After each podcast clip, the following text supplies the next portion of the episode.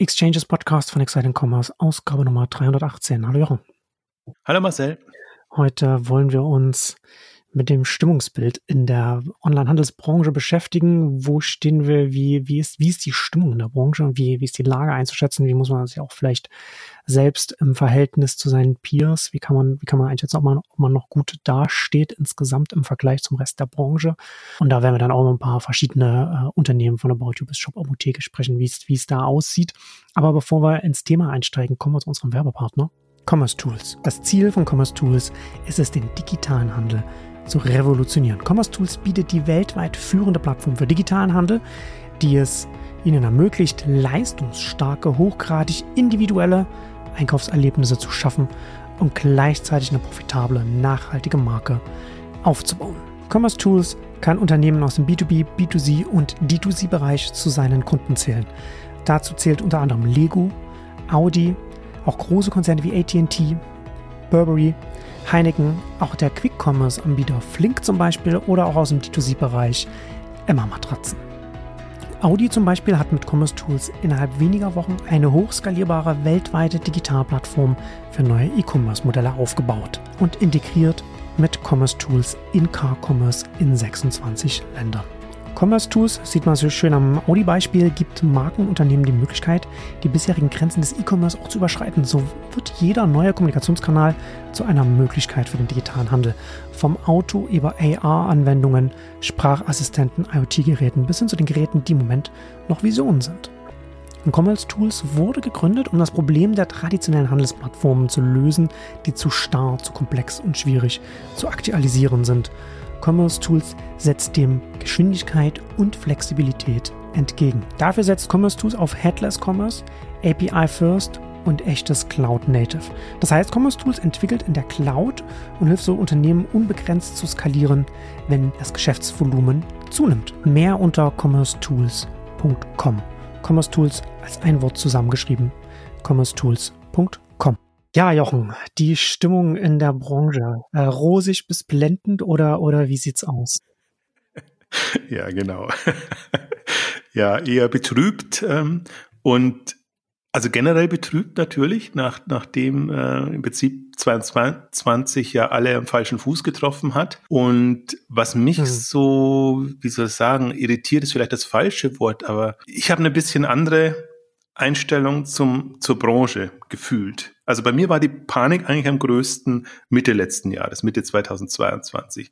Und ich habe so das Gefühl, mhm. im Onlinehandel ist die Panik, Panik zum Jahreswechsel mit am größten gewesen. Äh, ich versuche immer so ein bisschen zu antizipieren und, und ja.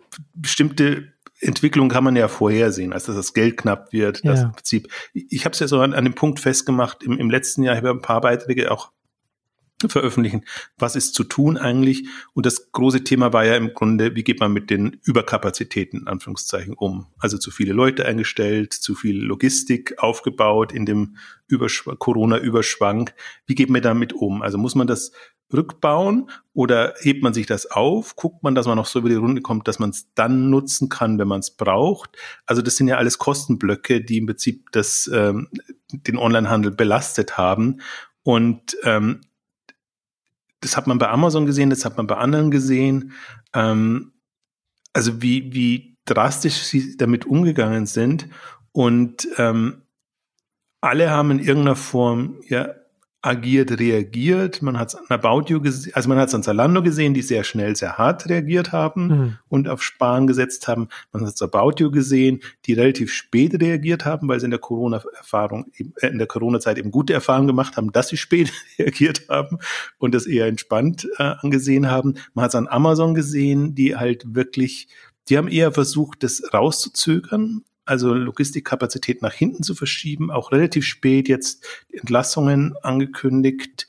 Das war jetzt so die Herausforderung jetzt fand ich für 2022 und ähm, dann ist die, also Grund natürlich, weil Liquidität das Problem ist, weil kein Geld da ist, weil kein Nachschub auch da ist und das macht es für die, die nicht profitabel arbeiten konnten, schwierig und die für die, die knapp profitabel arbeiten konnten, eben auch schwierig, weil die tendenziell dann in die Verlustzone ähm, gesunken sind. Also deswegen war das äh, ein super schwieriges Jahr und ähm, Ich habe aber das Gefühl, dass je weiter das Jahr war, desto höher ist das Paniklevel gestiegen, hm. weil man dann das Gefühl hatte, nee, also wir haben uns zwar jetzt auf schlimme Zeiten eingestellt, aber vielleicht kommt es doch noch schlimmer. Und das Gefühl bei mir war eher so, dass man sich jetzt auf wirkliche Worst-Case-Szenarien einstellt, zu einer Zeit, wo ich eigentlich sage, jetzt haben wir doch das Schlimmste überstanden tendenziell. Man sieht doch im Prinzip was, also es müsste jetzt wirklich extrem eskalieren. Aber ansonsten sind viele Faktoren eigentlich jetzt bekannt und man weiß, wie man damit umgehen kann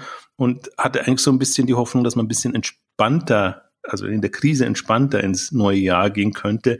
Aber mein Eindruck aus den Gesprächen, und wir haben ja auch die eine oder andere Beteiligung, ja. war eher eigentlich, dass, dass die Lage jetzt ähm, super angespannt ist und gefühlt manche übertreiben. Also es ist ein bisschen blöd jetzt formuliert, weil ich kann es auch, kann's auch verstehen. Also wenn es Geld ausgeht, ist es halt vorbei. Man ja. hat so einen Kellerspots gesehen. Die, die Reserven, wenn man, wenn man den Reserven zuschauen kann, wie sie schrumpfen äh, und nicht weiß, wie lange das noch alles, alles dauert. Aber ist, aber ähm, wie, inwiefern spielt denn dann das Weihnachtsgeschäft mit rein? Hat das dann, ist das dann bei vielen dann so, wo man, wo man darauf noch gehofft hat und dann war das dann nicht so, hat das, oder ist das gar nicht so, so sehr? Nee, ich glaube, das, das hat gar keine Rolle gespielt. Also das, das, das lief ganz ordentlich, mhm. das, das Geschäft, aber das war ja schon in der Planung 2022 berücksichtigt, dass man da eigentlich vorsichtig ja. war und gar nicht auf zu viel gehofft hat und alles, was besser war als erwartet, war gut. Also bei manchen lief das, lief das super. Also sie haben auch ihre, ihre Rekordmonate ähm, gehabt und bei anderen mäßig, also immer womit du es vergleichst. Also wenn du es im Vorjahr vergleichst, dann lief es oftmals nicht so gut, weil es unter Vorjahr war. Aber andere, die sind einfach ähm, gut, gut gewachsen. Nee, das, das ist nicht der Punkt. Ich glaube, es geht eher darum, wie habe ich meine Jahresplanung 2023 gemacht? Unter welchen Voraussetzungen? Und äh, muss ich da nochmal nachjustieren oder eben nicht? Also ja. gerade kostenseitig ja. nachjustieren. Das sieht man jetzt ja auch, also jetzt gerade diese Woche Wayfair wieder, also die haben schon zig Lassungswellen jetzt angekündigt, eine angekündigt und andere auch. Und man sieht es ja auch im Tech-Bereich. Also dass ja. das quasi dann nochmal mit Blick auf 23 nochmal solche Maßnahmen ergriffen werden, damit eben das Jahr 2023 auf jeden Fall gut läuft. Aber wir sind halt in dem, im Onlinehandel sind wir halt in so einem Spannungsfeld. Wir sind noch eine Wachstumsbranche. Und wenn man das jetzt alles abbremst, dann fehlt einem das irgendwann. Und dann preschen andere vorbei. Und das, das sehe ich halt so ein bisschen. Also wie gesagt, eher antizipativ, ähm, was, was passiert im Lauf des Jahres. Ich fand eigentlich die, die, am schönsten, was heißt am schönsten, am, am ähm, ähm, am plastischen die Aussage von, von Zalando in ihren Calls. Wie gesagt, die haben früh reagiert und bei denen ist klar, das erste Quartal wird noch schwierig, weil die Planungszyklen eben so lang sind, dass sie da noch quasi mit einem mit einem, mit einem äh, Rückenwind geplant haben. Ähm, das heißt, jetzt das erste Quartal, bei denen die früher reagiert haben, ist noch ein kritisches. Aber dann hat man eigentlich schon ja mit dem, mit den Krisenszenarien im Hinterkopf ähm, geplant und ist vorsichtig reingegangen. Also vorsichtig heißt ja, dass man ein bisschen, wie Sie sagen, versucht hat, flexibel zu sein. Also auf Worst Case zu planen, aber immer sich schon Szenarien überlegt hat, wie könnte man denn doch noch Gas geben, wenn es denn dann wieder, wieder anzieht. Und das finde ich eigentlich so ja. die, also das ist mir der liebste Ansatz. Vorsichtig, aber ja. langfristig zuversichtlich da zu planen. Ja, das ist, ähm, das ist auch nochmal noch mal ein guter Punkt, was du gesagt hast, ne, dass man das natürlich das alles immer auch als Teil einer Branche, die immer noch im Wachstumsmodus mitdenken muss, was es für die Unternehmen ja dann äh, die, die Unsicherheit dann entsprechend auch mitbringt, wie man für sich selbst dann äh, entsprechend weiter plant. Ähm, und wir hatten das ja auch in, in, in den anderen Krisenausgaben ja auch schon mal angesprochen, ne, dass natürlich Unsicherheit für Unternehmen äh, besonders schwierig sind. Äh, und aktuell, äh, also ich muss auch persönlich sagen, ich kann auch die, die Wirtschaftsentwicklung überhaupt nicht absehen. Ne? Also aktuell ist es, also Inflation geht, geht, geht wieder äh, stückweise zurück oder zumindest in, in den USA erstaunlich zurückgegangen. Ähm, wir haben hier in Deutschland, haben wir jetzt, sind, sind unsere das, das, die, die große Gasenergiekrise äh, wird jetzt wahrscheinlich nicht so eintreten, wie man das befürchtet hat, weil die Gasspeicher äh, aktuell voller sind als vor einem Jahr. Gaspreise auf äh, Vorkriegsniveau oder zum Teil darunter äh, liegen. Und ein Ende des Krieges ist, ist, ist nicht in Sicht und es ist überhaupt nicht klar, wie sich die Situation entwickeln wird. Und gleichzeitig auch, ich hatte das bei mir im Newsletter auch einmal geschrieben, bei den ganzen Entlassungen, was mich sehr hat stutzen lassen und, und mich selbst auch ein bisschen, mir ein bisschen Angst gemacht hat, ist, als ich gesehen habe, dass äh, sogar Stripe Leute entlässt, weil das ein Unternehmen ist, das Payments verarbeitet und deswegen sehr, sehr genau äh, sieht, was auch, was in der Wirtschaft passiert und, und abschätzen kann, wie sich Unternehmen weiterentwickeln werden, was, was an Wirtschaftswachstum da ist. Und deswegen Wirtschaftsentwicklung glaube ich, relativ gut antizipieren kann intern mit den entsprechenden Kennzahlen, was, was sie da verarbeiten. Ich bin sehr unsicher, wie, wie man das, wie man das alles zusammenbringt. Also die Unsicherheit ist auf jeden Fall sehr groß aktuell im Markt. Ja, das stimmt, aber der, der, Punkt ist ja, und da finde ich einfach auch die Berichterstattung fatal. Warum bauen die hm. Unternehmen die, die Stellen ab? Das ist eben das Thema Überkapazitäten. Sie haben halt unheimlich viel eingestellt auch in, in der Zeit und sind da halt übers Ziel hinausgeschossen. Also das ist schon der eine Grund. Ja, ja. Und der andere Grund ist ja aus, aus Kostengründen, weil sie eben keinen Kapitalzugang haben. Das heißt, sie müssen jetzt profitabler werden. Also die Börsennotierten müssen halt ihre, ihre Kriterien erfüllen ähm, und andere müssen schauen, dass sie nicht ins Negative rutschen also das ist ja nicht so, nicht der Abbau, weil es der Markt nicht hergebe und, und weil die, weil die Unternehmen nicht relevant werden, sondern wirklich aus einer einerseits Vorsichtsmaßnahmen und andererseits halt wirklich übers Ziel hinausgeschossene ja. Maßnahmen. Ja. Und das kommt mir immer zu kurz in der Berichterstattung. Ja. Also auch bei, bei Google, bei Microsoft und bei allen anderen. Ja, das, das, das stimmt. Man muss halt immer den Kontext mitsehen. Also zum Beispiel Google hat jetzt auch sehr viele, viel äh, Mitarbeiter entlassen, auch auf fragwürdige Art und Weise zum Teil. Ähm, aber wenn man das in Kontext setzt, Sie haben seit 2019 mehr Leute eingestellt, als sie, als sie jetzt entlassen haben. Also, also nicht so, dass da jetzt wirklich der, der Headcount, wenn man es über die Jahre betrachtet, jetzt so stark zurückgeht. Ist auch bei Amazon so. Also das klingt natürlich erstmal ganz schlimm, da Zehntausende ähm, jetzt, jetzt zu entlassen und dann noch punktuell natürlich auch in bestimmten Bereichen dann auch zu entlassen. Da stehen natürlich dann bestimmte Themen auch zur Disposition. Mhm. Das hat man, finde ich, auch schön bei Zalando gesehen, dass sie halt einen Salon ja. und andere Dinge eingestellt haben, aber eben aus einem Vorsichtsmaßnahmenbereich heraus. Also das ist, ist und, und das finde ich so wichtig, sich das zu verdeutlichen, dass das nicht eine also man hat ja oftmals das Gefühl an der Berichterstattung, das sind jetzt alles Sanierungsfälle und da geht irgendwie eine komplette Branche den Bach runter, äh, hat sich total verhoben aber man, man unterschätzt eigentlich diese, diese Dynamik, die in der Corona-Zeit da war, weil es einfach exorbitante Wachstumszahlen und Wachstumsraten waren. Deswegen bin ich immer noch dafür, ich meine, mit meiner 2019 war das letzte reguläre Jahr, lasst uns darauf Bezug nehmen und gucken, wo steht die Branche, wie hat sie sich entwickelt, die Gesamtbranche, aber auch die einzelnen Unternehmen. Dann bekommt man ein viel realistisches Bild. Ähm, wir sind aber so in dieser Vorjahresvergleichstaktung drin, und das ist natürlich Quatsch. Also dann kommt, bis man voll in allen Zyklen drin. Man hat zwei Superjahre gehabt, zwei Corona-Jahre. Aber das ist doch was, da haben wir ja jetzt auch schon ein paar Mal drüber gesprochen. Ist das tatsächlich, dass das Unternehmen, dass das ganz viele Unternehmen immer noch machen, also auch intern, dass man, dass man das gar nicht mit verschiedenen Zeiträumen schaut, weil wir ja auch von, den, von diesem einen extremen Zeitraum jetzt, also von, von diesem extremen Boom in diesen, diese extrem, in diese Krise jetzt so reingerutscht sind, dass man das so quasi normalisiert, die, die, die vergleichbaren äh, Zeiträume? Passiert das gar nicht? Total. Nee, leider nicht. Also oh. das ist wirklich, da macht man sich lieber fünfmal mehr äh, Gedanken, welche Faktoren in Anführungszeichen man dann rausrechnen muss. Dann muss man einen Corona-Effekt ja. rausrechnen, muss man jetzt den Energiekriseneffekt ja. rausrechnen oder so, ähm, anstatt sich wirklich eine, eine, eine neutrale Basis zu suchen, um von der aus quasi das, das Geschäft zu beurteilen. Und das Dumme ist aber auch, auch alle Fragen danach wie, wo steht ihr im Vorjahresvergleich? Und dann muss man irgendwelche Rechtfertigungen bekommen.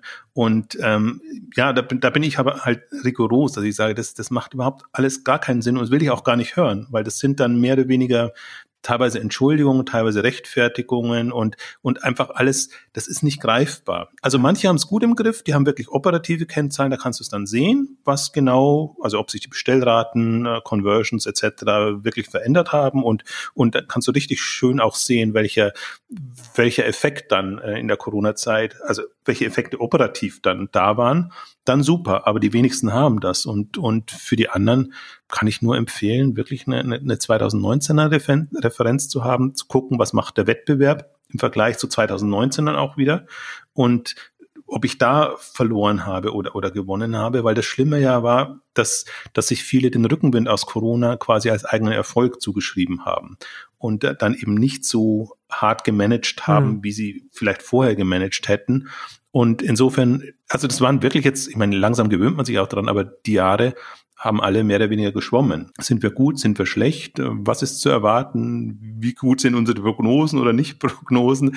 Und aber das kommt, also das begegnen wir viel zu häufig, der, dieser, dieser weiterhin dieser Vorjahresvergleich und sind, sind alle Mist. 2020, 2021, 2022, die Zahlen sind alle Mist, weil sie wirklich Effekte drin haben und man kann nicht jede äh, Corona-Filialschließungszeit äh, oder oder sich dann merken im Hinterkopf. Weil man merkt ja schon, ich merke ja schon an mir, wie unheimlich schwierig es ist, einen Zwei-Jahres-Zyklus im Hinterkopf zu behalten. Also geht ja auch Richtung Börsenbewertungen, Kurse etc. Und, und so, so ein Zyklus schließt halt erst nach zwei Jahren ab. Und jetzt haben wir den, den Kriegs, also, also nennen wir es mal Kriegs- oder Inflations- oder was auch immer, Energiekrisen, Wirtschaftskrisen, äh, Zyklus nochmal drin, nochmal ein Jahr, mhm. das sich zum Teil eben überlappt. Und ich tapp mal, manchmal auch in die Falle, weil natürlich auch die börsennotierten Unternehmen immer klassisch berichten und zum Vorjahr berichten und dann fällt man erstmal aus allen Wolken, was so schlecht und wirklich da zurückgegangen und so. Und deswegen habe ich jetzt, Hard Group jetzt der aktuellste Fall am, am Wochenende, bewusst nochmal auch, auch klar gemacht, nee, trotzdem Verdopplung seit 2019 äh, von den Umsätzen. Das ist nicht alles äh, organisch, sondern ist mit Zukäufen, aber trotzdem, das Unternehmen ist x-fach so groß und hat eben dadurch Probleme, dass es eben die Überkapazitäten und, und alles hat und natürlich schon schauen muss, wo, wo kann ich jetzt meine Kosten, bekomme ich meine Kosten so in Griff, dass ich das Unternehmen steuern kann. Aber deswegen ist es ein Wachstumscase und ähm, die anderen, die halt wirklich, also gibt natürlich auch die, die Insolvenzfälle und die wirklichen Krisenfälle, die haben ja aber andere Probleme gehabt. Also die haben ja wirklich operative Schwierigkeiten gehabt oder konnten halt den Rückenwind aus Corona nicht so mitnehmen. Und das muss man aber stark unterscheiden. Es gibt natürlich auch die, also man hat es bei Mate.com gesehen, also die sind, haben wir auch in zwei Ausgaben drüber gesprochen, die sind halt aus der Kurve geflogen, weil es wirklich ja, da ist halt alles zusammengekommen. Also von, von operativ bis äh, mal hatte man Wade, wenn keine Nachfrage da war, dann als Nachfrage da war, hatte man keine Wade. Also das ist auch so ein bisschen die Gefahr, dass man voll mit den, mit den Zyklen mitgeht. Also dass man immer quasi am, am falschen Bein getroffen wird. Ähm, das ist meine, meine größte Sorge eigentlich gerade, dass alle jetzt so in einem extremen Krisenmodus gehen. Wie gesagt, wo ich sagen würde jetzt, also schon noch sich bewusst sein, dass es eine schwierige Phase ist, aber so ein bisschen das Licht am Ende des Tunnels zu sehen oder auch zu spüren, du hast es ja gesagt, also die, die ganzen Kennzahlen mit, mit Energiepreise und, und alles, was, was im Februar, März, April quasi 2022 extrem nach oben geschossen hat, ist und wo man dann natürlich dann immer davon ausgeht, das ist jetzt quasi der Anfang. Mhm. das war aber quasi schon ein Peak und es hat sich dann alles relativiert, ist trotzdem noch höher und also die Kosten sind alle gestiegen, klar, aber nicht so extrem, wie man es eigentlich ähm, da angenommen hat, weil man halt immer linear denkt. Das ist ja, das ist ja doch das andere, die andere Problematik dabei, ähm, da, dass niemand sich Gedanken macht, äh, was ist der Peak und wo normalisiert sich's dann, sondern dann werden immer gleich die, die Horrorszenarien fortgeschrieben. Und ähm, das ist, deswegen versuche ich so ein bisschen auf eine Richtung Gelassenheit zu plädieren, mhm. also vorsichtige Gelassenheit, sage ich jetzt mal. Und jetzt nicht, ähm, der Eindruck, der jetzt vermittelt ist, wird, ist, ähm, dass der Onlinehandel eine Krisenbranche ist. Und das stimmt halt nicht. das ist, und das, wenn, wenn man das so für sich wahrnimmt und sagt, das ist das, das Thema, dann, dann agiert man auch so und dann ist jetzt schon klar, dass mindestens zwei Jahre man eigentlich den Rückenwind, der dann kommt, nicht mitnehmen kann. Sondern ich glaube, man muss sich schon noch bewusst sein, Strukturwandel ist da, Verschiebungen sind da, im Grunde ist immer noch eine, eine Wachstumsbranche, wie gesagt, im Vergleich zu 2019. Im Übrigen kann ich kurz ähm, erwähnen, weil ich, weil ich mir vorher nochmal die, die, die Zahlen aktualisiert habe, wo müsste man denn jetzt 2023 stehen, wenn's, wenn alles gut gelaufen ist? Ja. Hatte ich als letzte Mal, letztes Jahr schon mal veröffentlicht, da waren wir zwischen 75 und, und Prozent und Verdopplung. Das wäre quasi gut. Und jetzt sind wir quasi Verdopplung bis ähm, 2,5, das 2,5-fache. Also wenn man in dem Korridor ist, mhm. so Basis ist Umsatz von, von 2019, dann super. Aber selbst wenn man nicht da ist, dann muss man halt sehen, unter welchen Schwierigkeiten hat man gelitten oder nicht gelitten. Ähm, deswegen würde ich dieses Mal fast weglassen, wann steht man schlecht da, weil das wirklich sehr unternehmensabhängig ist, branchenabhängig ist. Aber die, die gut dastehen, sollten sich zumindest bewusst machen, wenn sie doppelt so viel Umsatz 2023 machen wie wie 2019 haben sie ungefähr 20 Prozent Wachstum. Wenn sie 2,5-fache machen, haben sie ungefähr 25 Prozent Wachstum. Und manche haben trotz, trotz allem mehr gehabt. Und es ist ja immer noch die, die, die Thematik, das kommt mir, das finde ich so schade, das ist komplett untergegangen. Die wenigsten haben über Zukäufe agiert. Und äh, es gab 2020 schon so schöne Chancen. Also man hat ja. andere Sorgen, insofern verstehe ich das alles, aber 2022 so schöne Chancen, es gibt sie 2023 auch noch, wobei sich das alles wieder relativieren wird. Also ich finde, man sieht das auch an der Börse jetzt sehr schön, deswegen Glory 50 ist ja auch so, ein, so eine Art von Index, also jetzt nicht ein wie soll ich sagen, super neutraler Index, sondern das, wir versuchen ja da schon eher die, die besseren Unternehmen drin, drin zu haben. Aber deswegen sieht man an dem Börsenkurs ja durchaus auch, wie, wie die Bewertung, die allgemein, die Bewertung der allgemeinen Lage ist, sage ich jetzt mal. Und auch da extrem negativ im vierten Quartal 2022. Ähm, also da ist so ziemlich alles, was, was man an negativen Szenarien hat, äh, sicher denken können drin und Bewertungen von, keine Ahnung, 0,2, 0,3 äh, des Umsatzes, auch ohne Wachstum und ohne Profitabilität. Also ist durchaus auch gerechtfertigt. Aber es ist halt nicht die langfristige Sicht, sondern es ist diese kurzfristige, an den kurzfristigen Zahlen orientierte Sicht. Und wirklich, also wo man sich denkt, meine Güte, das, das sind, das sind Bewertungen, ähm, absurd, als ob die Unternehmen alle kurz vor, vor der Pleite äh, stünden und zum Teil schon darüber hinaus sind. Und jetzt sieht man also im ersten Quartal auch mit den Zahlen, die jetzt veröffentlicht wurden, ähm, die waren jetzt nicht super toll, aber waren halt so, wie man es angenommen, also so schlecht in Anführungszeichen oder so, so äh, ja, wie, wie man es halt vorhergesehen hat. Mhm. Mit den Ausblicken für 2023 halten sich alle noch so ein bisschen zurück. Aber auch da gehe ich wieder davon aus, dass eher vorsichtig dann äh, ausgeblickt wird. Ähm, also deswegen jetzt, jetzt hat man eigentlich alles, man hat jetzt so wirklich so Worst-Case-Szenarien ähm, jetzt der Börse geboten oder die Börse selber und die Investoren selber haben sich die äh, entwickelt. Also es, im Grunde kann es gar nicht schlimmer kommen. Und ich finde, das hat man eigentlich schon bei den Q3, Q4-Zahlen, also Q3-Zahlen vor allen Dingen gesehen, auch bei Amazon, bei anderen. Ähm, da war halt der Corona-Zyklus jetzt verarbeitet und man hat wieder ein bisschen Wachstum gesehen. Der war, das war gedämpft durch die Energiepreis, Kriegsentwicklungen etc. Und ähm, das vierte Quartal wird jetzt ähnlich laufen und irgendwann, spätestens im zweiten Quartal, ist eben auch der, der, der, also vor einem Jahr war quasi Kriegsbeginn. Das heißt, da ist das einmal dann drinnen und dann hat man wieder eine Grundnormalität in den Zahlen. Die Wachstumsdynamik wird nicht ganz so groß sein, weil eben auch das Kapital nicht da ist, um, um entsprechend wachsen zu können.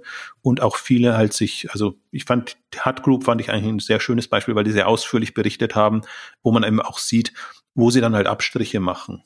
Bei Zalando war es im Grunde genauso, aber Hut Group hatte so ein schönes On-Demand-Geschäftsfeld, ähm, was sie halt jetzt mehr oder weniger zusammenstreichen. Bestimmte Dinge, die sie übernommen haben, die werden auch nicht überleben, werden sie einen Käufer suchen, ähm, weil die halt noch nicht so profitabel waren. Und selbst ihr Tech-Business was fand ich auch nochmal spannend. Ähm, selbst da haben sie das jetzt so justiert, dass sie sagen, uns helfen die ganzen kleinen nix, denen wir die Technologie zur Verfügung stellen, sondern wir brauchen wirklich die größeren und wir wollen quasi Enterprise-Lösungen hm. ähm, jetzt in dem, in der Beauty-Branche hauptsächlich anbieten. Also ist auch nochmal eine, ja, man, man, wie soll ich sagen, eine, eine, eine Justierung im Sinne von, vorher hat man halt alles gemacht, was man machen konnte und so chancenorientiert agiert und, und konnte dann eben gucken, was entwickelt sich gut und da gibt man eben, also kauft man zu oder gibt mehr Geld rein und jetzt eher so geht man wieder zurück auf die Substanz und, und nimmt eben die Sachen, die, die auf jeden Fall funktionieren und äh, also gibt da Geld rein oder oder oder entwickelt die weiter und und trennt sich von anderen eher. Also ist zwar, ich finde es natürlich immer schade, weil weil ich wirklich ähm, glaube, dass dass äh, ja, der Online-Branche noch Tür und Tor offen stehen. Aber ähm, manchmal ist ja gar nicht so schlecht, so eine, so eine Justierung dann wieder zu haben und von, von, von einem anderen Plateau aus dann wieder ja. äh, nach, nach vorne zu gehen. Ja, im Bestfall dann natürlich. Ne? aufs eigene Geschäft schauen und dann auf die wichtigen Sachen fokussieren. Das wäre natürlich dann das Optimum, wenn man dann so eine, so, so eine Situation dann auch nutzen könnte. Ja, ähm, finde das immer interessant, dass dann, dass dann, was du, was du sagst, ne, dass dann dann gleich von manchen Seiten dann äh, der Branche äh, so, so, eine, so, eine, so eine branchenspezifische Krise zugesagt wird, weil es natürlich so in dem Fall nicht ist, sondern das ist halt einfach eine, wir, wir haben eine Wirtschaftskrise oder, oder, oder einen Abschwung zumindest, die, mit dem einhergeht halt ein Konsumrückgang äh, in manchen, an manchen Stellen, in manchen Kategorien mehr, in manchen Kategorien weniger, je nachdem, was, was man, was man zum Leben braucht und was man, worauf man, was man vielleicht nach hinten schieben kann als Kauf. Aber das geht ja nicht weg. Und zusätzlich kommt ja in dem ganzen Kontext noch dazu, was du schon gesagt hast, der Strukturwandel. Ne? Also das ist ja der, während der Onlinehandel von, von einer extremen Boomphase jetzt in, in, in, in eine leichte Abschwungsphase oder, oder in, in, eine, in eine langsamere, langsamere, äh, langsamer als vermutet äh, Wachstumsphase übergeht, ist, ist ja der stationäre Handel der, der geht ja von der Krise zu Krise. Also da, da ist es ja, da ist die Situation ja sehr, sehr, sehr viel schlimmer, als man das jetzt als man das jetzt hier im Onlinehandel hat. Ne? Also hat man erstmal von, von, den, von den Schließungen in der Pandemie dann jetzt zum, zur, äh, zum, zum Wirtschaftsabschwung und Konsumrückgang jetzt in, äh, in, der, in, der, Wirtschaftskrise und, und während des Krieges und das alles noch vor dem Hintergrund des stattfindenden Strukturwandels, also zum veränderten Einkaufsverhalten, der, der auch nochmal das alles zugunsten des Onlinehandels verschiebt. Und das sind wir ja jetzt mittlerweile erstaunlicherweise sogar so weit, dass jetzt die, die Vermieter von, von Galeria Kaufhof sogar jetzt schon auf die Idee kommen, dass das als Konzept vielleicht nicht mehr funktioniert.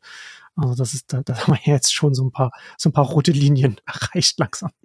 Ich habe ja schon gespottet, es ging mir bei Galilea Kaufhof, was mich so nervt, dass darüber immer noch berichtet wird, weil es ist wirklich äh, absurd. Aber auch bei Görz habe ich schon gespottet, also manche merken halt erst in der Insolvenz, dass sie zu viele Filialen haben. Ja. Also andere waren vernünftig, haben abgebaut, gab diese Zahlen jetzt auch vom, vom, vom HDE, 40.000 Geschäfte sind verschwunden ähm, in der Pandemie. Also ähm, das waren nicht alles Insolvenzen, sondern manche geben es halt auf. Also ich würde sagen, sind so vernünftig und geben es auf, hm. aber das ist natürlich aus der Not. Also deswegen ich möchte jetzt auch nicht ähm, in, zusätzlichen Wunden ähm, stochern, aber aber diese Entwicklung hat man halt. Und deswegen ist für mich auch so ein bisschen jetzt die, die Devise jetzt für den Onlinehandel zum Beispiel für 2023 abwarten und durchhalten. Hm.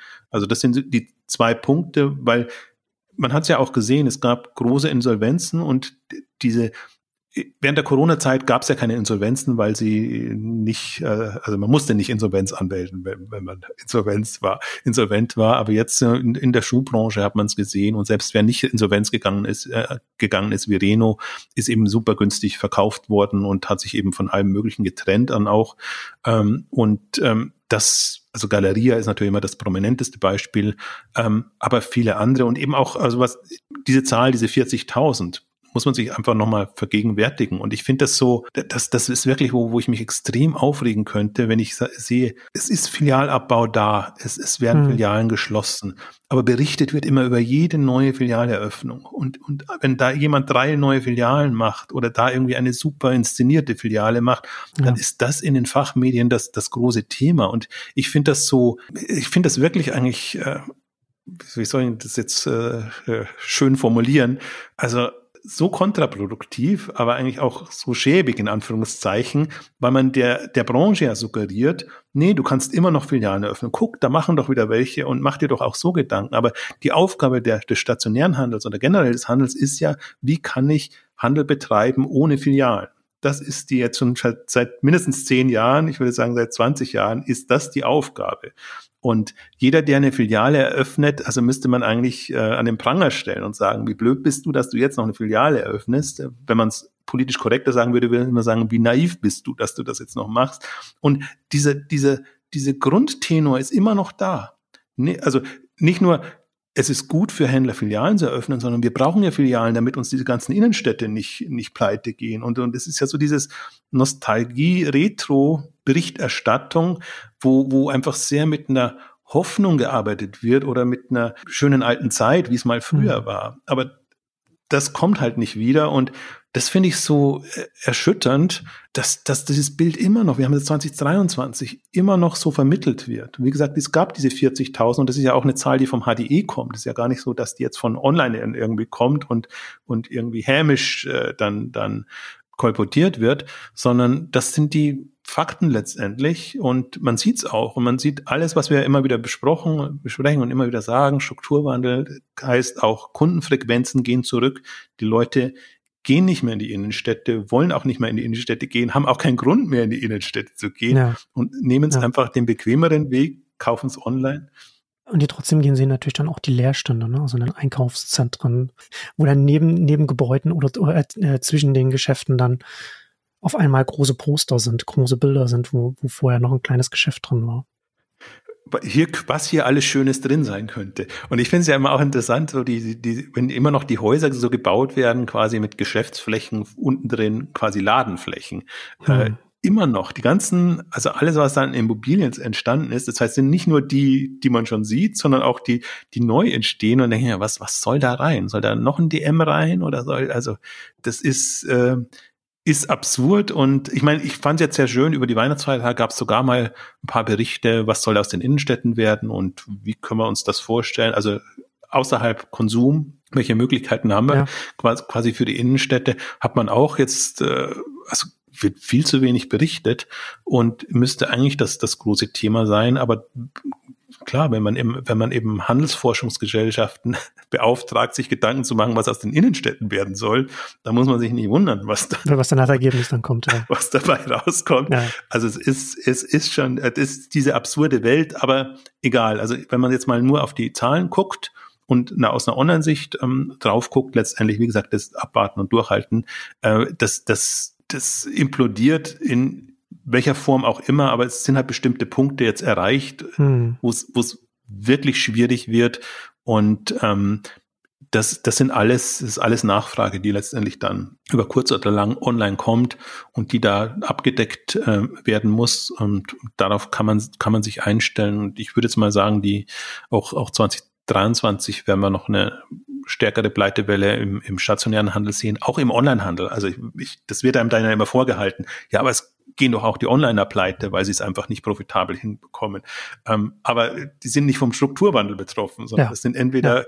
mangelndes Kapital oder Managementfehler oder klassischen Insolvenzgründe. Ja. Halt. Entwicklungen auf äh, unterschiedlichen Ebenen dann. Ja. ja, das passiert. Und, genau. und der, der stationäre Handel muss wirklich mit einem Gegenwind agieren und, und hat halt wirklich super schlechte Karten. Ähm, das zu machen. Deswegen alle, die jetzt wirklich einen, einen also Respekt vor allen, die ein substanzielles Online-Geschäft aufgebaut haben, das sich dann auch trägt und das eben nicht mehr von Filialen abhängig mhm. ähm, ist, ähm, aber wie viele sind das? Das sind nicht super viele. Also kannst, da kommen wieder unsere Bräuninger und, und solche Beispiele. Ähm, aber selbst in, in Media Saturn und andere sieht man jetzt ja auch, wie sie, wie sie kämpfen, wie sie jetzt versuchen, die beiden Marken zusammen ähm, zu bringen, dass sie zumindest noch sagen können in der Werbung, wir haben 400 Filialen insgesamt, weil da ist natürlich, tendenziell geht es da auch schon auch zurück, aber nicht annähernd mit der Dynamik, mit wie, es eigentlich notwendig wäre und auch nicht annähernd wie soll ich sagen, mit dem Fokus auf das Online-Geschäft, weil das ja wirklich, die haben wirklich ein substanzielles Online-Geschäft hinbekommen in der in der Corona-Zeit. Und das sind jetzt wieder 40, 50 Prozent eingebrochen. Ähm, also auch da muss man sagen, mhm. liegt immer noch gut über 2019. Also deswegen, wenn man jetzt die Kriterien anzieht, ja. bin ich, bin ich zum Teil überrascht, ähm, liegen da ganz gut.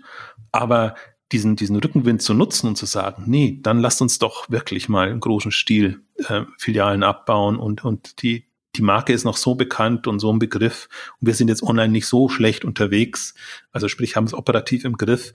Wir könnten es managen jetzt von der Nachfrage, wir können es von, hm. vom von der Profitabilität natürlich nicht managen. Das ist ja genau der Grund, warum sie dann wieder zurück, rückfällig werden und, und, und zurückgehen. Aber wir, wir können uns zumindest die Herausforderung stellen, dass, dass wir sagen, okay, wir haben es jetzt auch nicht komplett negativ und, und können darauf eben aufbauen. Und dann könnte man den Strukturwandel auch tatsächlich gestalten und relevanter Player bleiben. Aber ja, das ist halt. Das ist ja dann aber selbst so ein Unternehmen. Ne? Das sind halt Unternehmen, die mit sich selbst beschäftigt sind, mit ihrer eigenen Organisation und ihren Altlasten, eben den Filialen und den, und den Organisationsstrukturen, die darum gewachsen sind.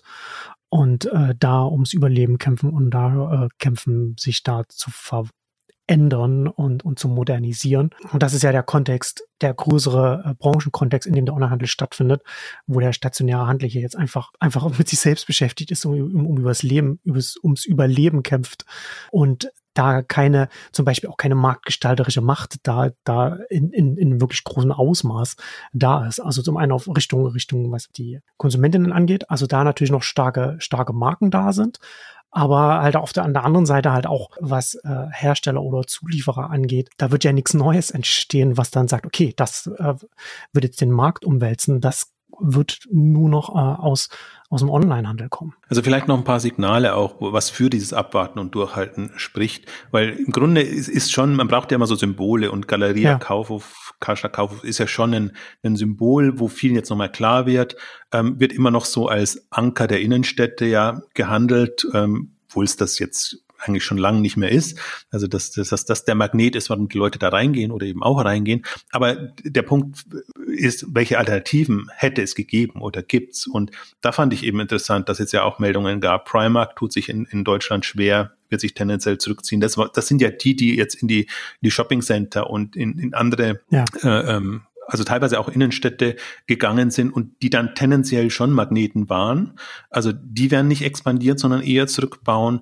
Dann hat man auch gesehen, die Zaras und H&Ms ähm, haben das jetzt zumindest auch erkannt und bauen Filialen eher in neuen Märkten auf, wo sie noch nicht präsent sind aber in den bestehenden, auch in Deutschland, auch in allen etablierten Märkten ähm, eher zurück, haben auch eigentlich das Online-Geschäft, sagen wir mal, leidlich gut hinbekommen. Also wenn man da Benchmark jetzt irgendwie Zalando und andere sieht, dann ist es schon äh, ja schwierig. Aber sage ich mal, also da kann man jetzt auch nicht hoffen, dass die die Ersatzkandidaten sind. Und dann denke ja. ich mir auch immer, also ich habe es glaube ich schon mal gesagt oder auch, auch wenn ich mir zum Beispiel London angucke, Innenstadt Oxford Street, die ja natürlich hauptsächlich durch Touristen getrieben ist, aber wie viele mhm. Primarks kannst du in so eine Oxford Street bekommen? Das sind jetzt schon zwei mhm. am einen Ende okay. und am anderen Ende ja. äh, riesige und da kannst du nicht noch einteilen. Also deswegen, da, da, brauchst du im Prinzip noch ein paar andere Kandidaten. Es gibt ja keine Kandidaten. Ja, das ist ja das Problem, ne? dass diese ganzen, ob jetzt die Innenstadt äh, als abstraktes Bild ist oder, oder das Einkaufszentrum. Du hast ja, ne, du hast sie jetzt alle aufgezählt, Zara, H&M, Media Saturn früher äh, oder vielleicht oder vielleicht auch im Breimarkt. Das sind ja die die die die Ankerläden, die Leuchttürme gewesen, die die Leute reingezogen haben und weswegen dann die anderen Läden dann auch da funktioniert haben an der Stelle, wo dann die Kundinnen sind. Und diese ganzen, und selbst diese, diese Marken sind am, sind am Rückbau oder am Schauen, wie sie, wie sie ihr Geschäft umgestalten können. Also und ich glaube, mit, mit vielen Zalando-Outlets und Home24-Outlets und was da alles kommt, ist halt alles tendenziell dann Outlet. Ne? Also das ist jetzt ja auch nicht, äh, ja, das kann man schon reinnehmen und ähm, wenn dann tatsächlich die, äh, die Mietpreise vielleicht so gesunken sind, ist das ja immer ein Argument. Ja, ja dann rechnet es sich ja wieder, dann machen wir es wieder, aber das ändert an den Kundenfrequenzen auch wieder nichts. Also dieses ganze Ökosystem ähm, hat, hat ausgedient und ist halt, also muss ich es halt mal realistisch betrachten. Man hat halt online größere Auswahl, größere Bequemlichkeit, so viele Faktoren. Da kann das stationäre Erlebnis in Anführungszeichen, das immer so hochgehalten wird, halt nicht mithalten. Aber also das ist jetzt mal so der eher sarkastische Teil und, und der andere ist, aber wirklich argumentativ, ne, dass man muss, muss sich ja überlegen, was sind die alternativen Ankerpunkte, wie funktioniert so eine Innenstadt, wovon lebt die ähm, und nur ein paar Tage im Jahr zu haben, ist auch schwierig. Man hat auch da im, im Weihnachtsgeschäft gesehen, die waren ja irgendwie alle überhaupt nicht so wirklich zufrieden, dass da auch an den verkaufsoffenen, also nicht an verkaufsoffenen, sondern an den an vorweihnachtlichen Adventssamstagen äh, einfach genügend Frequenz da war. Und ja, das ist, also das ist bedauerlich, aber das ist nicht unser Thema, sondern mir geht es mehr darum, einfach darauf hinzuweisen und, und, und immer wieder zu betonen, der Strukturwandel ist noch nicht abgeschlossen. Ja. Und, und, das heißt ja, aber das heißt ja letztendlich auch, das ist ja auch der Kontext, vor dem man sagen, okay, selbst in einem, selbst einem, bei einem wachsen, äh, einem schrumpfenden Gesamtkuchen, was der Einzelhandel Gesamtkuchen angeht, da wächst der Anteil des Onlinehandels und so weiter. Und deswegen ist es dann selbst dann, dann hier noch in, in so einer Krise noch, eine, noch ein langsames oder, oder ein geringeres Wachstum da beim Onlinehandel. Ja, also das, um das Thema muss man sich zumindest keine Sorgen machen, ja. dass die Kunden wegbleiben. Nee, das werden eher tendenziell mehr kommen, weil ja auch noch das letzte Argument zu bringen, was ja immer kommt, ja, 70, 80 Prozent des Handels sind ja noch stationär aber es werden immer weniger, Kann, muss man dann nur sagen. Und, und, und das ist der Punkt dabei. Und schon die wenigen Prozent bringen halt riesige Umsätze jetzt für, für den Onlinehandel. Ist branchenspezifisch, muss, muss man auch noch ein bisschen unterscheiden, mhm. dass, dass manche halt schon eher reifer sind, ähm, andere noch sehr einen Boom vor sich haben und, und nicht ohne Grund kommt da so ein Ski-In, ich nenne es jetzt inzwischen mal Ski-In und nicht mehr Schein und, und können solche dann eben Fuß fassen, auch online und machen es ja auch wirklich geschickt. Also sind natürlich in der Kritik, weil es genau eigentlich nicht dem Zeitgeist entspricht. Und da versuche ich mal zu abstrahieren. Klar würde ich mir auch wünschen, dass nachhaltigere größeren Erfolg haben, ja. aber Billiganbieter braucht es halt auch, weil wir genügend Leute haben, die sich nicht so viel leisten können. Und es ist schon faszinierend dann auch zu sehen, wie so ein Shein sich jetzt da breit macht, ähm, was halt, mir fehlt ja, ich wollte an den Beitrag immer noch schreiben, es ist Shein das nächste Wish und ähm, mit der Argumentation nein, weil es eben auch kein Marktplatz ist, ja. beziehungsweise jetzt erst langsam Richtung Marktplatz geht, sondern weil es wirklich ein vertikaler Anbieter ist, der sich auch, finde ich, ganz gut jetzt gefangen hat. Also was die Lieferketten angeht. Und die müssen ja auch ihre Produkte von China nach, nach Deutschland bringen. Aber gerade diese Entwicklungen jetzt vor Ort Logistik aufzubauen, dann auch zu sagen, hm. wir haben da einen Express, äh, Express heißt halt halt dann auf fünf Tage und nicht mehr zwei Wochen ähm, Lieferzeiten. Und da sieht man eigentlich so, wie sie sich quasi in ihren Märkten, Absatzmärkten dann etablieren und wie sie, und das finde ich ja so faszinierend, nicht nur logistikseitig, also verkaufsseitig, sondern auch im Sourcing ähm, entsprechende Dependancen in der Türkei etc. zunehmend haben, ja. nicht mehr nur auf die Produktion in China angewiesen sind. Also das ist ein mächtiger Player oder ein mächtiges Konzept und schönes Beispiel dafür, ne? wie, wie rasant die internationalen Dynamiken im Onlinehandel auch sein können, ne? also wie schnell das hochgekommen ist und wie du sagst, ne? ist ein vertikal integriertes Modell. Also man hat auch Skaleneffekte online, ohne dass man, dass man äh, voll in die, in die Plattformrichtung reingehen muss. Und ich finde halt, das ist nochmal eine andere, also Asus war zum Teil auch schon so aufgestellt, aber jetzt Zalando und About You eher nicht mit, mit Eigenmarken mhm. und, und quasi nur aus, aus, aus, direkt quasi von der, von der Produktion her. Das ist schon nochmal eine, ein anderes Level, das da kommt und ähm, im, im Vergleich, auch den Beitrag habe ich noch nicht geschrieben, aber Alibaba tritt ja gleich mit drei äh, Anbietern an, AliExpress, äh, Trendyol aus Türkei, glaube, spricht man so aus, weiß ich auch nicht hundertprozentig. Und äh, Miravia, glaube ich, heißt jetzt. Also Lazada darf auch noch in Europa mhm. aufschlagen. Die haben jetzt von, von Spanien aus drei Ansätze. Trendyol finde ich eigentlich am spannendsten, weil AliExpress, das, das darf, das hat so ein bisschen das Wischproblem als, als Marktplatz. Das ist wirklich durch die ganzen veränderten Regular, Regularien, was, was den Postversand aus China angeht und ähm, andere Faktoren gehandicapt ist. Aber ein Trendyol, das aus, aus Türkei auch kommt und ähm, irgendwie auch alles spielt, also selber präsent ist, dann eben auch mit äh, auf, auf Zalando auf den Marktplätzen präsent ist mhm. und eben aber auch Zugang hat zu quasi Eigenmarken und, und eigener Produktion. Also das sind so die Player auch im Online-Modebereich, die jetzt da nachkommen und nachziehen und die sicherlich auch den den etablierteren schwer machen. Gerade halt, ja, ich bin da immer wirklich hin und her gerissen. Also natürlich einerseits ist es schön, wenn Zalando, wenn, wenn ähm, About You, wenn andere sehr auf Nachhaltigkeit setzen und das machen. Und die anderen machen es auch so Greenwashing-mäßig, dass sie, dass sie trotzdem sagen, obwohl sie Billigramsch, sage ich jetzt mal, anbieten, ähm, sich so geben. Für die Kunden ist es dann oftmals nicht so richtig unterscheidbar. Und auch da, also diese Dynamik ist schon faszinierend. Und bei den beiden sieht man ja auch, dass die, die haben Kapitalzugang. Also sowohl äh, Shein mit, mit seinen Finanzierungen als auch über Alibaba, die da gibt's regelmäßig die, die Kapitalrunden und die, die bekommen ihre mhm. Wachstumsspritzen. Also das ist nicht so, dass die da irgendwie gerade äh, aufgeben würden oder, oder ne, so mit, mit geringerem Tempo ja. fahren würden. Das ist aber interessant. Da ist mir jetzt gerade noch eine Frage in den Kopf gekommen, als du das äh, äh, erzählt hast, an die ich vorher so gar nicht gedacht habe. Wir haben ja vorhin schon darüber gesprochen. Du hast ja schon gesagt, okay, so, so als Benchmark jetzt für den, vor allem für den deutschen Onlinehandel von, von heute zu 2019 und wir haben auch ein bisschen über die USA gesprochen. Aber inwiefern ist das ja zum Beispiel ein Thema für einen Ski-In ist ja, ist ja gewachsen ohne, also auch weil es am unteren Markt ist, auch, auch äh, jetzt 2022 habe ich den Eindruck, dass die, dass die Wirtschaftskrise denen eher noch geholfen hat, weil sie eben am unteren Markt sind. Und bei, bei, bei den Alibaba-Töchtern wird es wahrscheinlich ähnlich sein. Also da vielleicht auch mal meine Frage nochmal an dich, weil du eher so den, den noch internationaleren Blick, wenn wir da, wenn wir da jetzt drauf schauen, wie, wie ist die Stimmung in der Branche oder wie ist, wie entwickelt sich das äh, global? Ich glaube, so verallgemeinern kann man es nicht, weil sonst müsste ja auch Buhu boomen.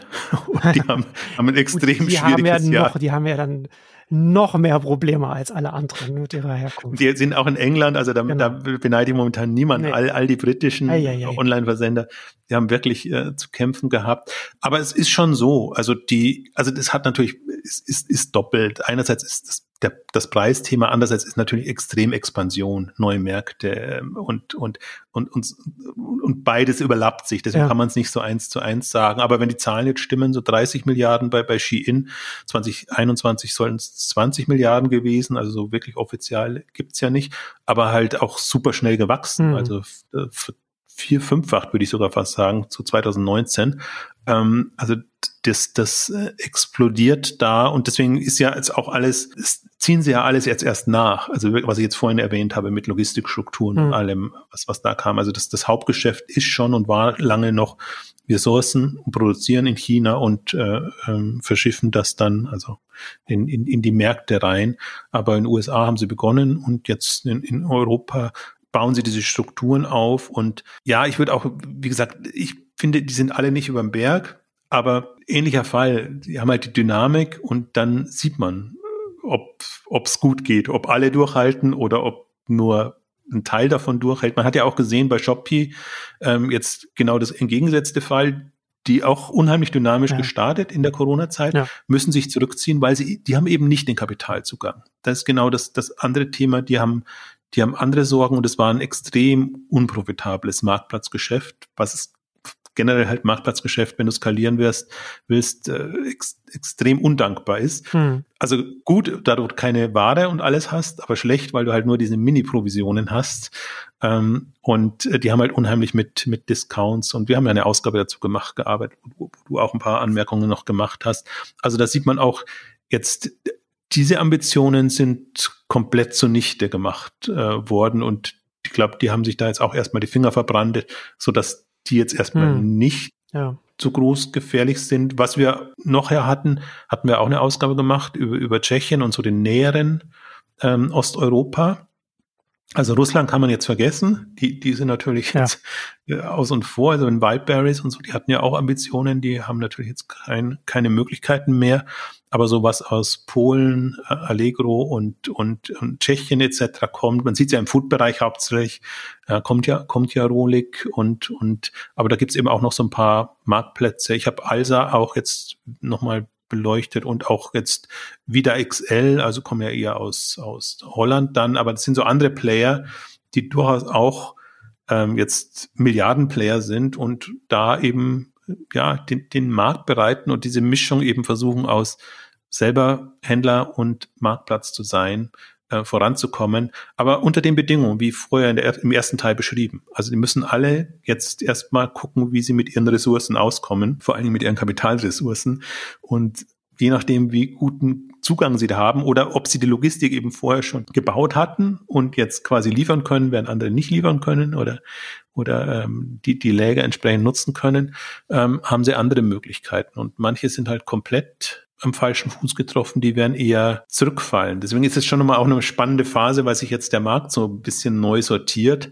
Und man sieht es, also ich finde, man sieht es an Zalando ist so ein, also einerseits natürlich toll, früh auf die Bremse getreten, Kennzahlen sehen super aus. Mhm. Also steht zwar momentan unheimlich unter der Kritik, was, was Managementwechsel, was alles mögliche angeht, aber jetzt was operativ, finde ich, sieht das mit am besten aus und haben das mit am durch ihr, ihren Panikmodus, ja. in dem sie sind, am besten gemanagt. Aber man sieht auch. Muss man, muss man auch dazu sagen, wir waren ja damals skeptisch und, und dachten, dass sie da zu früh auf die Bremse treten.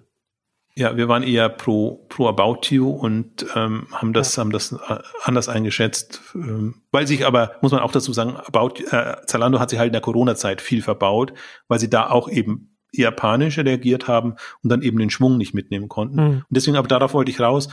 Zalando ist eher so gebremst unterwegs, also haben noch ihre 30 Millionen, Milliarden Ambitionen, ja, mhm. aber im Vergleich jetzt zu den Wettbewerbern, die hochkommen, ist, mhm. ist das wirklich eine, ja.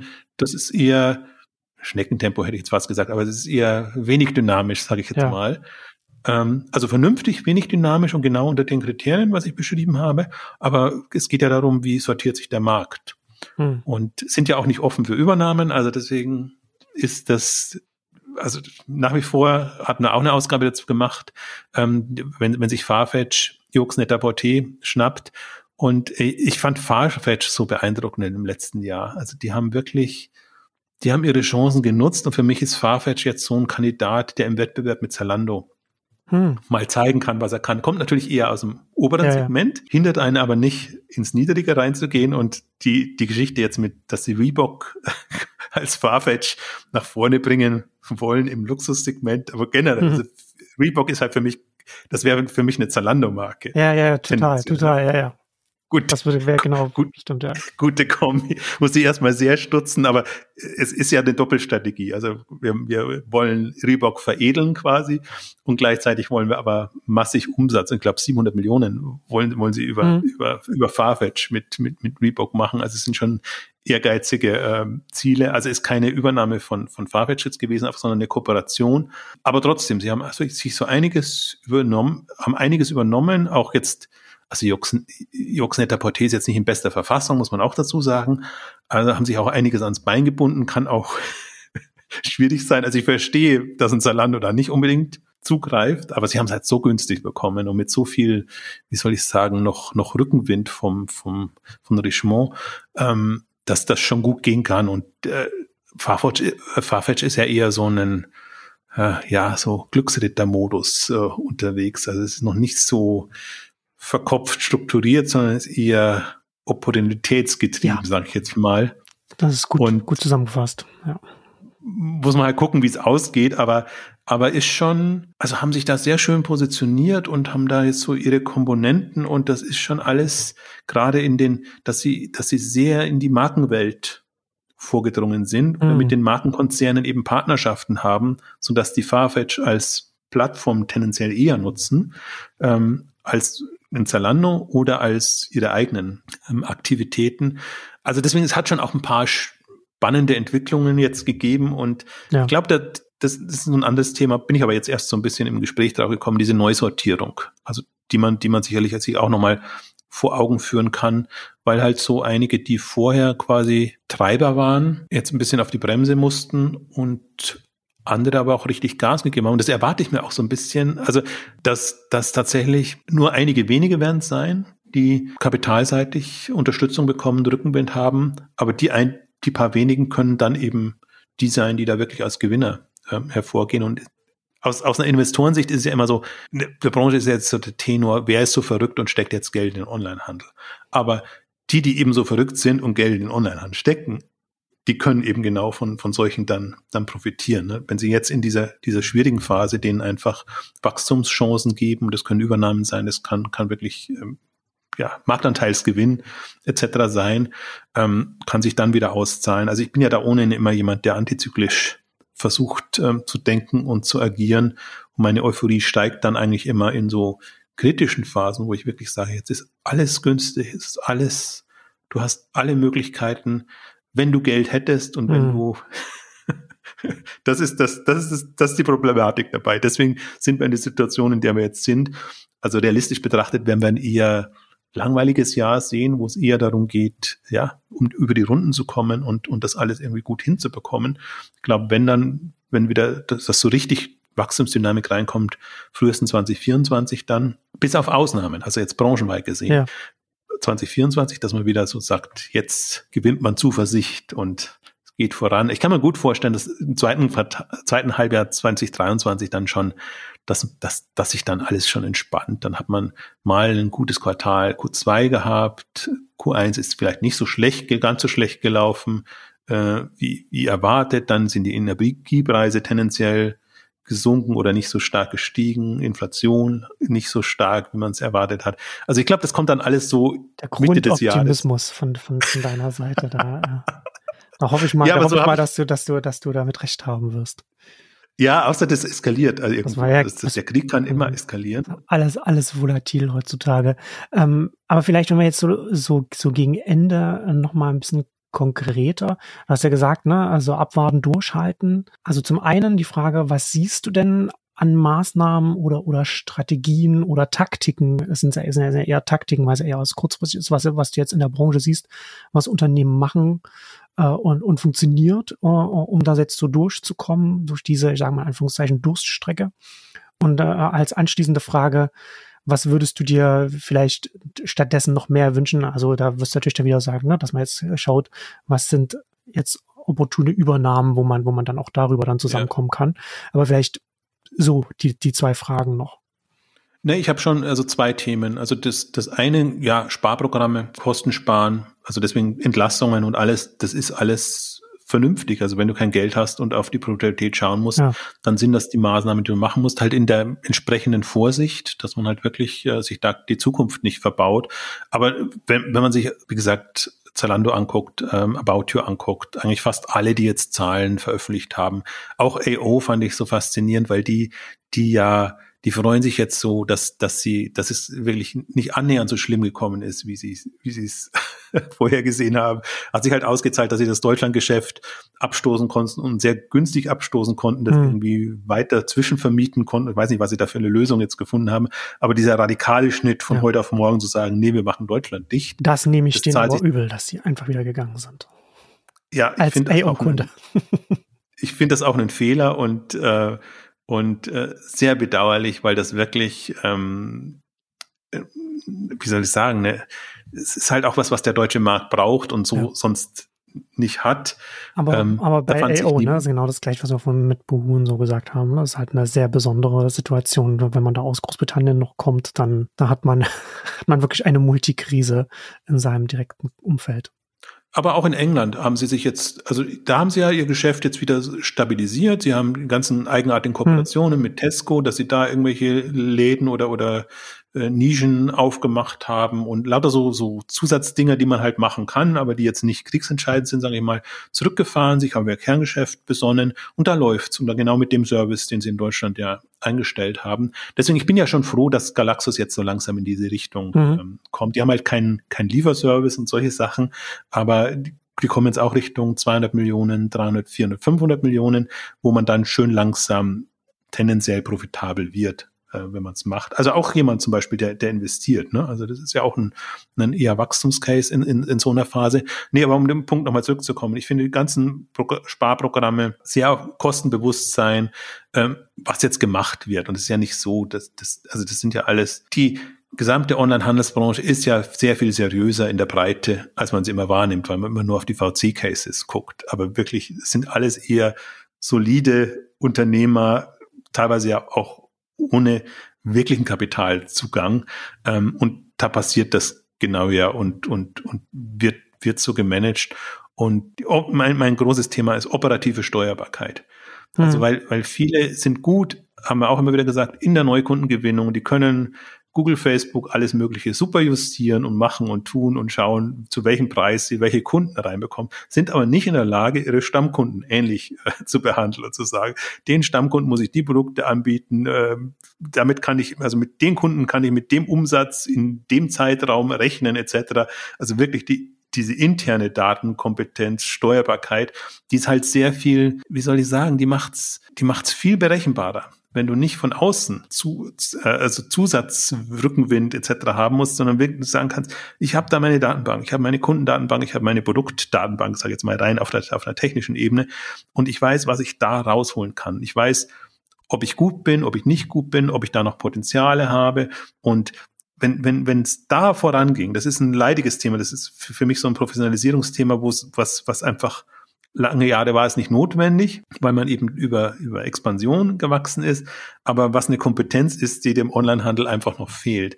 Und äh, wenn man das jetzt nutzt und sich da besser aufstellt. Und ich glaube, da passiert auch viel, dass das viele halt jetzt natürlich eher aus ihrer Datenbank schöpfen wollen, beziehungsweise aus den vielen Kunden, die sie gewonnen haben und die, die plötzlich nicht mehr bestellen. Also wir haben es immer, immer am Beispiel eBay eigentlich vorgemacht, äh, ähm, ähm, beispielhaft gemacht. Also mhm. Was hat da eBay für Kunden jetzt in der Corona-Zeit bekommen und wie schlecht kann selbst ein eBay die verwerten? Und da ist eBay, also nur ein Beispiel von vielen. So geht es vielen kleineren, größeren Händlern, dass, dass diese Kompetenz ähm, noch nicht da ist und das würde so ein großer Gewinn sein, weil das wäre eine sehr effiziente Art und Weise, wirklich ähm, Umsatz zu machen und zu wachsen und ähm, also das, man sieht es immer am Newsletter-Marketing, aber das sieht man halt auch, wie, wie sehr streut oder es nicht streut. Aber für mich ist das nicht nur ein Marketing-Thema, sondern wirklich auch ein, wie soll, ich, wie soll ich das anders formulieren? Also man muss halt wissen, man muss wirklich wissen, welche Produkte für welche Kunden da sind. Und nicht nur über Aktionen und Preisaktionen etc., sondern wirklich eigentlich über, über die, die Bedürfnisse müsste man ein, ein Wissen aufbauen, was, was der eigene Kundenstamm eigentlich will und hat. Am besten hat das immer eigentlich zu Plus gemacht. Als er ja noch an der Börse war, hat man das immer sehr schön ja. ähm, dargestellt auch bekommen. Welchen Umsatz haben wir schon sicher mit, mit den und den Kunden? Und in so einem, also in so einem, wie soll ich sagen, äh, ähm, Produkte, verderblichen Produktebereich, wie nennt man das? Also Ver Verbrauchsgüter, so, ja, ja. Genau, Verbrauchsgüter, darauf wollte ich hinaus. Ist es natürlich auch einfacher, weil tendenziell immer wieder dasselbe bestellen. Aber die, eine ähnliche Kompetenz erwarte ich mir eigentlich auch fast für alle im Modebereich, ohnehin im Möbelbereich, in vielen, vielen anderen Kategorien. Also Möbelbereich ist am schwierigsten, aber dass, dass man halt das aufbaut und dann wäre das quasi so ein so ein inneres Wachstum, das man das man äh, befeuern könnte, weil da liegt eben auch noch viel Potenzial drinnen und viele haben es eben ausgeglichen, dass dadurch, dass sie eben neue Kunden gewonnen haben und dann quasi ihren ihren gewohnten Ansatz gefahren sind. Wobei sie halt auch, das war ja auch eine durchaus eine interessante Entwicklung jetzt, dadurch, dass die Marketingkosten so gestiegen sind, hm. haben viele ohnehin jetzt in diese Richtung mehr denken müssen, weil sich es einfach nicht mehr gerechnet hat.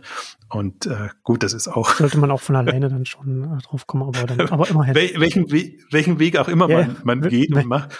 Was, der, was auch immer der Anlass ist. Ja, aber das ist zum Beispiel was, was ich, was mir, also gerade wenn, wenn ich, wenn ich mit Unternehmen zu tun habe, mhm. was, was ich mir zunehmend ansehe und wo ich einfach auch die großen Schwächen sehe. Das ist wirklich, das ist unheimlich, unglaublich, wie schwach viele da aufgestellt sind. So gut sie nach vorne raus hm. aufgestellt, aufgestellt sind, aber in dieser, auch in dieser Verzahnung zwischen Einkauf und, und Marketing, da ist, oder Produktmanagement, wie auch immer man es dann, dann formuliert, da ist so viel ähm, noch Potenzial und das ist keins, was, was viel kostet, sondern das ist, ähm, ist Know-how letztendlich, was man sich in Datenbank, Business Intelligence oder was auch immer, wo auch immer Data Warehouses, wo man es ablegt, dann äh, macht. Oder AI hatten wir das letzte Mal. Ja.